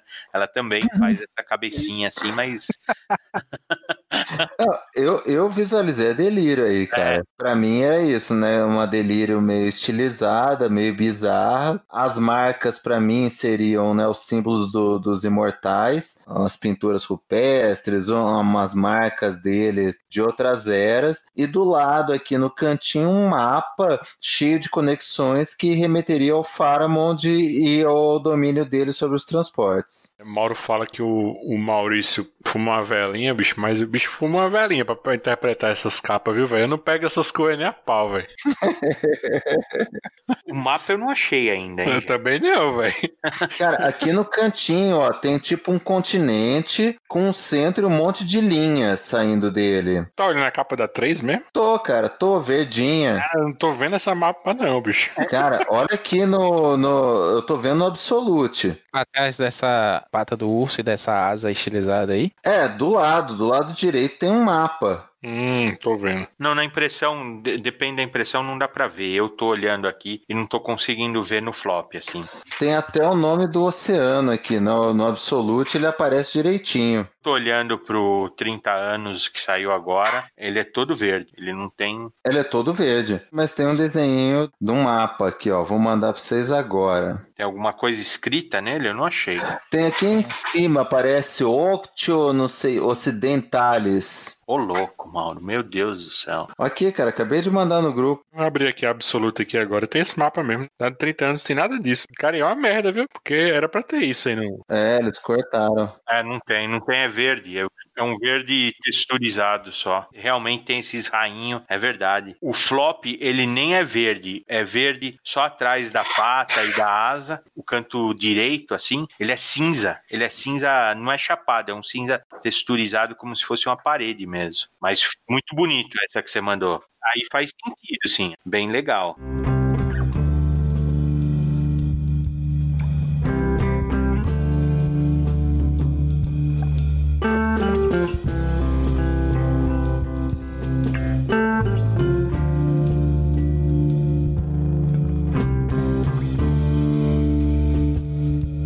4. O outro lado do céu. Um urso e sua sombra. Segredos dos que partiram. Vislumbre é uma palavra linda. Viridente também. Três chaves. Um tratado de ótica. Os perigos de fumar na cama? Capítulo 4 começa com outro dos antigos, né? Estamos agora nas terras do norte, né? Com o homem do amieiro. Assim como Etaim, ele também percebe que há algo errado, né? Uma perturbação no cosmos, né? Ele nota uma manifestação não natural de luzes no céu de verão. Ele não é bobo e decide também sair de cena, né? O homem do amieiro transforma-se num urso, né? E arranca sua sombra, que ainda tem a forma de um homem, né? Sua sombra toma seu lugar no mundo, né? E o homem de amieiro dentro do urso adentra a floresta, né? E o fim do prólogo. Eu não falei, mas a busca segue um roteirinho de checkpoints, né? Que foi a, a listinha que o Reginaldo falou ainda agora, né? Traçados assim, nessa listinha assim da Delírio, né? De antigos associados de destruição. Então, são justamente esses antigos, né? Que aparecem em prólogos e interlúdios, né? São quatro, né? Esse Homem do Amieiro, que agora tá inacessível. Esse Bernie Capax, né? Que é aquele advogado morto. É Taim, que partiu desse plano após a explosão no seu apartamento. E no capítulo 5 a gente vai conhecer a mulher que dança, né? Que é o único antigo que, em tese, ainda poderia ajudá-las, né? Mas Morpheus e Delírio ainda não sabem disso, né? E aí no, no começo da história, eles são conduzidos pela chofer Ruby, né? Até a casa do finado Bernie Capax. Maurício, a gente já sabe que só o fato dele ter 15 mil anos já fazia do Bernie um, um humano bem comum. Mas o filho e a esposa dele fazem outras descobertas, vamos dizer assim, sólidas, né? Sobre ele, né? Maurício, comenta essa passagem e o que vem a seguir, assim, nessa edição 44. Ah, cara, eu acho isso muito legal. Quando eles chegam na casa do, do Bernie, né? Eles finalmente tentam ter uma primeira pista ali e acabam descobrindo que, que ele morreu. Vão falar com o filho e é, é até estranho. A princípio eu tava achando que era um funeral, né? Eles estavam ainda naquele momento que o americano tem de é,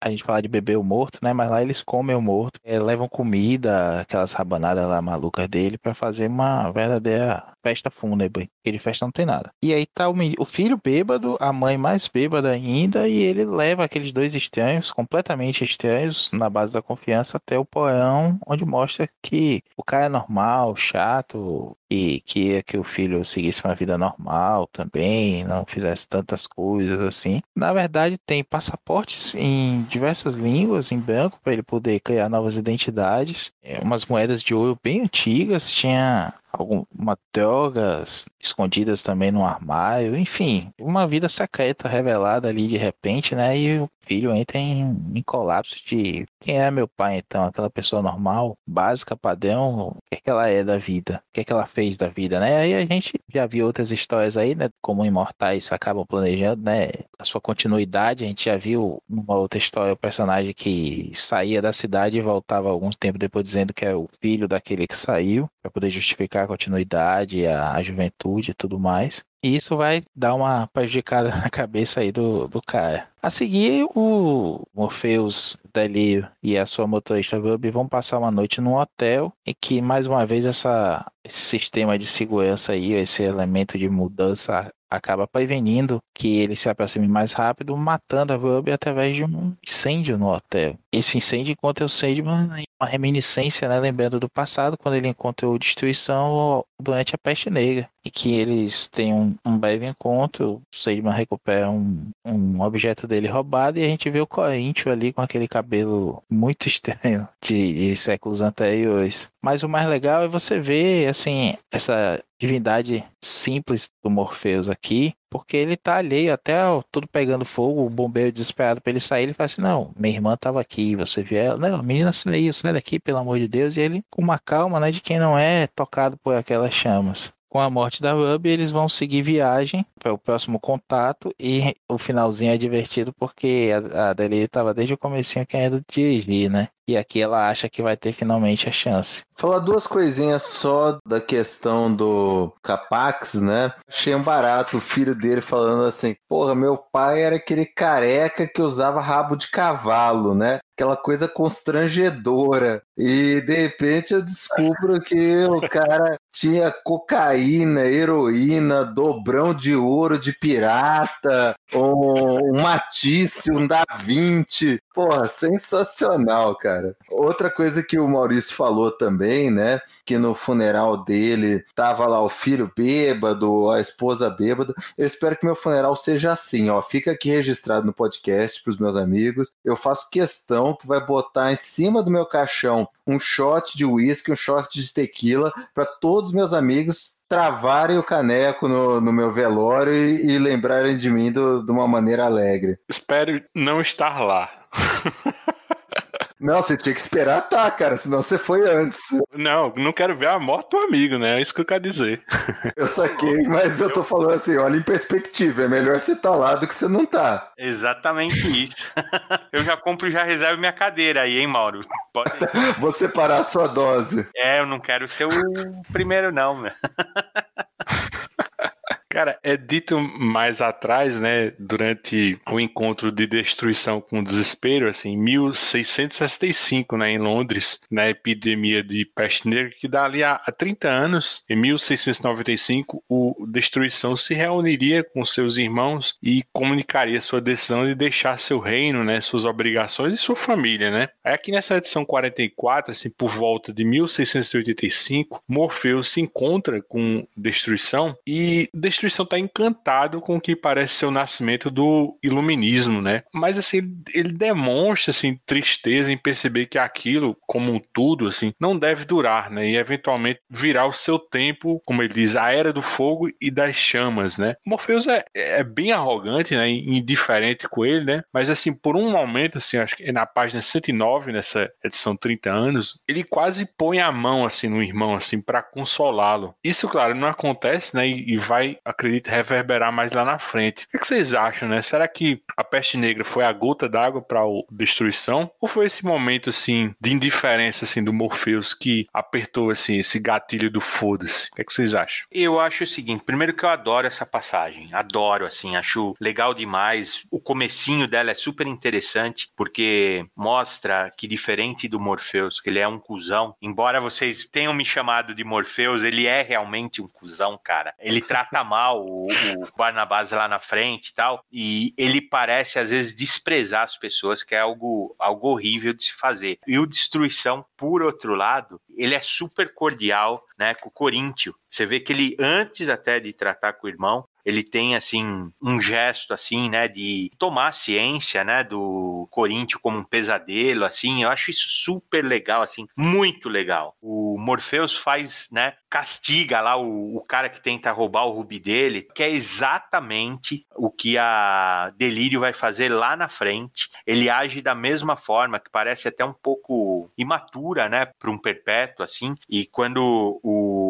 Destruição fala isso, ele é, ele é grosso com o irmão eu vejo Destruição já decidido do que vai fazer, né? Ele está encantado realmente com a chegada da razão ou da aplica a razão sempre existiu, mas dela ser aplicada como régua, né, como métrica, né, para explicar as coisas da vida, né? E o que o Morpheus fala é ao contrário, né, que tem coisas que não tem explicação. Então, eu acho demais essa conversa, demais assim, super interessante. Quando ele fala do colégio invisível, ele está explicando realmente que parte do, do conhecimento antigo era só realmente os iniciados que tinham, né? O, o que era chamado de feitiçaria antigamente, né? Bruxaria, ou você ter o contato com os deuses era simplesmente você saber o momento certo de colher e de plantar, ou então um segredo de engenharia, né? Uma coisa assim de, de estrutura mesmo. Então é isso que ele está se referindo a colégio invisível, que passa a ser público, né? Ou até transmitido, né? O conhecimento sendo explorado dessa forma que eu acho Cara, eu acho isso assim demais, cara. Essa noção de, de transformação eu acho que sim, foi a peste negra, foi a gota d'água para destruição foi o que abriu os olhos dele, seguido dessa era aí que ele tá, ele tá vendo que a razão ia acabar deixando até tudo por outro lado, assim, mais raso e com menos explicação. E ao mesmo tempo, enquanto eles estão tendo essa conversa super interessante, o Corinthians vai lá e come o olho do orangotango, cara, que é um negócio assim, é a natureza do Corinthians. Eu acho isso legal demais, cara, assim, essa edição é muito boa, assim, muito boa, porque o que nós estamos vendo aos poucos é como se fosse aquele, aquele joguinho de ligar os pontos, né? Que vai tomando uma forma. A gente está entendendo quem é o Destruição pela busca indireta, né, que o, Morpheus ainda aqui fala, né, com o Lucien, ele tá só ganhando tempo com a irmã e se distraindo, quando na verdade é assim, você vai conhecendo o Destruição nessa busca, né, eu acho legal demais isso, cara. Estão usando a razão como ferramenta. Não é mais digna de confiança do que o instinto, o mito ou o sonho. Porém, tem o potencial para ser muito mais perigosa para eles. Morpheus fica perdido, né, nesses pensamentos assim de 1685 e aí quando dá por si, né, o hotel que eles estão hospedados está pegando fogo, né, e sua chofer, a Ruby, morre queimada, né, ela caiu no sono e seu cigarro começou um incêndio, né. Morpheus acredita que nem a morte dela, nem a de Bernie Capax são mera coincidência, né. Vamos lá, saideira do capítulo, Reginaldo. E essa capa da 44, né? Eu entendi que isso é o defunto do Bernie, né? Com a luz refratada que o, o Destruição fala nessa passagem em 1685. E aí, o que, é que você acha? Eu associei mais a Ruby torrada na cama. Hum. Não sei, pelo, pelo vermelho, não sei necessariamente, assim, se é isso, né? O que a gente vê é que, assim, um dos olhos dessa pessoa, ela tem, tem dentes, que nem o Coríntio. De novo aparece a pata do urso aqui, mas ela aparece quase que só como se fosse um raio-x, assim. Eu diria aí que é quase você vendo o fim da história do urso, que na verdade é o xamã, né? É super interessante essa figura do xamã, a magia que ele faz, né? A, a sombra dele assume a forma dele e ele passa a ser, ser o urso, né? Que é o urso que acho que está referenciando desde as capas lá de trás. Essa parte lateral aqui eu não consigo entender não o que que é, não tenho nenhuma associação, mas eu iria mais pro lado do realmente de ser aqui a Ruby com alguma coisa do Corinthians. Eu pensei né, aqui no, no queimado, no fogo, na Ruby, realmente, né, nessa ilustração central. E na lateral, me parece uma lição de anatomia. E, e aí vai para aquela questão do destruição com o Morpheus vendo a evolução das ciências humanas. É, tem umas letras gregas ali, né? Tem um teta que eu tô vendo aqui, algumas outras coisas. Mas realmente, assim, na, na de 30 anos eu não tô conseguindo ver isso tanto, não. Eu tô olhando na internet aqui, a versão original. E é, por ser maior, dá pra ver alguns detalhes mais. Parecem, às vezes, umas raízes de madeira, alguma coisa assim, em outros momentos, parte de anatomia mesmo. É, da, da capa, é, ela tem a diferença que o título da revista Sandman divide a parte de cima, logo acima da cabeça aí da figura central a imagem divide com, com, o título do Sandman, né? E essa imagem aqui que vocês estão vendo na direita, que realmente fica mais nítida quando ela tá por inteiro, que parece alguma coisa realmente de anatomia, ela é apagada pelo número 4 lá em cima. Eu esqueci de comentar também que todas as edições nacionais, elas começaram a vir com a primeira página da revista, vinha uma página preta escrito Vidas Breves e parte 4, por exemplo, aqui o 4 ele é vazado com a figura da capa, assim, né? É mais um detalhe que, que era o capricho da edição nacional na época, né? E essa, por acaso, também vem com essa página aqui que o Mauro mandou pra gente, mas tá lavada a imagem, tá muito apagado, não dá para entender, não. E a pata do urso, que, que aparece bem apagada aqui no que você mandou, Mauro, no vermelho, ela tá num, num contraste, como se fosse, como se tivesse sido realmente negativada. Então ela tá com um tom amarelado quase branco na capa aqui de diferente. Então é, você vê que ela tem variações do Absolute para a capa da época da mensal, né? Eu queria fazer só uma observação antes da gente partir para a próxima edição, Luigi, que tem a ver com a introdução que, como o Gaiman menciona aqui, né, tá no final conta dos detalhes todos que ele dá da tela. E é uma edição, é uma introdução que realmente é muito mais um, grande resumo, um apanhado da edição. Mas eu queria chegar no final dela, que diz assim, se isso não é literatura, nada é o Peter Straub, que é o seguinte: Sandman consegue ser uma boa literatura como se você lesse um livro muitas vezes, e tantas outras vezes ele é um bom quadrinho. O Luigi colocou aqui no nosso chat a, o excertozinho desse momento em que o, os Morfeu vai tentar tocar a destruição como se fosse consolar, demonstrar um apoio, alguma coisa, e retira a mão. Isso é quadrinho. Mas todo o volume de, de texto que tem no diálogo deles é como se você estivesse lendo um livro. O Gaiman tem essa, essa capacidade de juntar os dois, né? Poucas as obras dele, tipo um, um Eternos, que eu não vejo tanto brilho na, na escrita, mas muitas obras dele você consegue perceber, ele é um cara que escreve livros, e quando ele está ali sentado na, na, frente do processador de texto dele, seja qual for, se ele está digitando ou falando, ele pensa em escrever um livro, mas ele pensa também em escrever um quadrinho. E casa muito bem as duas narrativas. Por isso que eu falei assim, não sei até que momento a Jill Thompson pode não ser uma boa desenhista, mas desenvolve bem a narrativa e até que ponto isso aí é o Gaiman já delineando bem mais o que ele quer ver nas páginas. Esse momento aí desse quadrinho aqui não é gratuito, né? O Destruição toca nesse assunto, né? Lá no penúltimo capítulo pergunta se o, se o Morpheus tem algum remorso do que ele fez, né? E justamente ele se refere a esse dia, né? Não é uma coisa gratuita, né? Ele faz isso apontando lá para frente, né? Um cara que tem controle total da história, né? Ele sabe exatamente onde ele vai chegar. Esse é o fim da primeira parte de Sandman, Vidas Breves.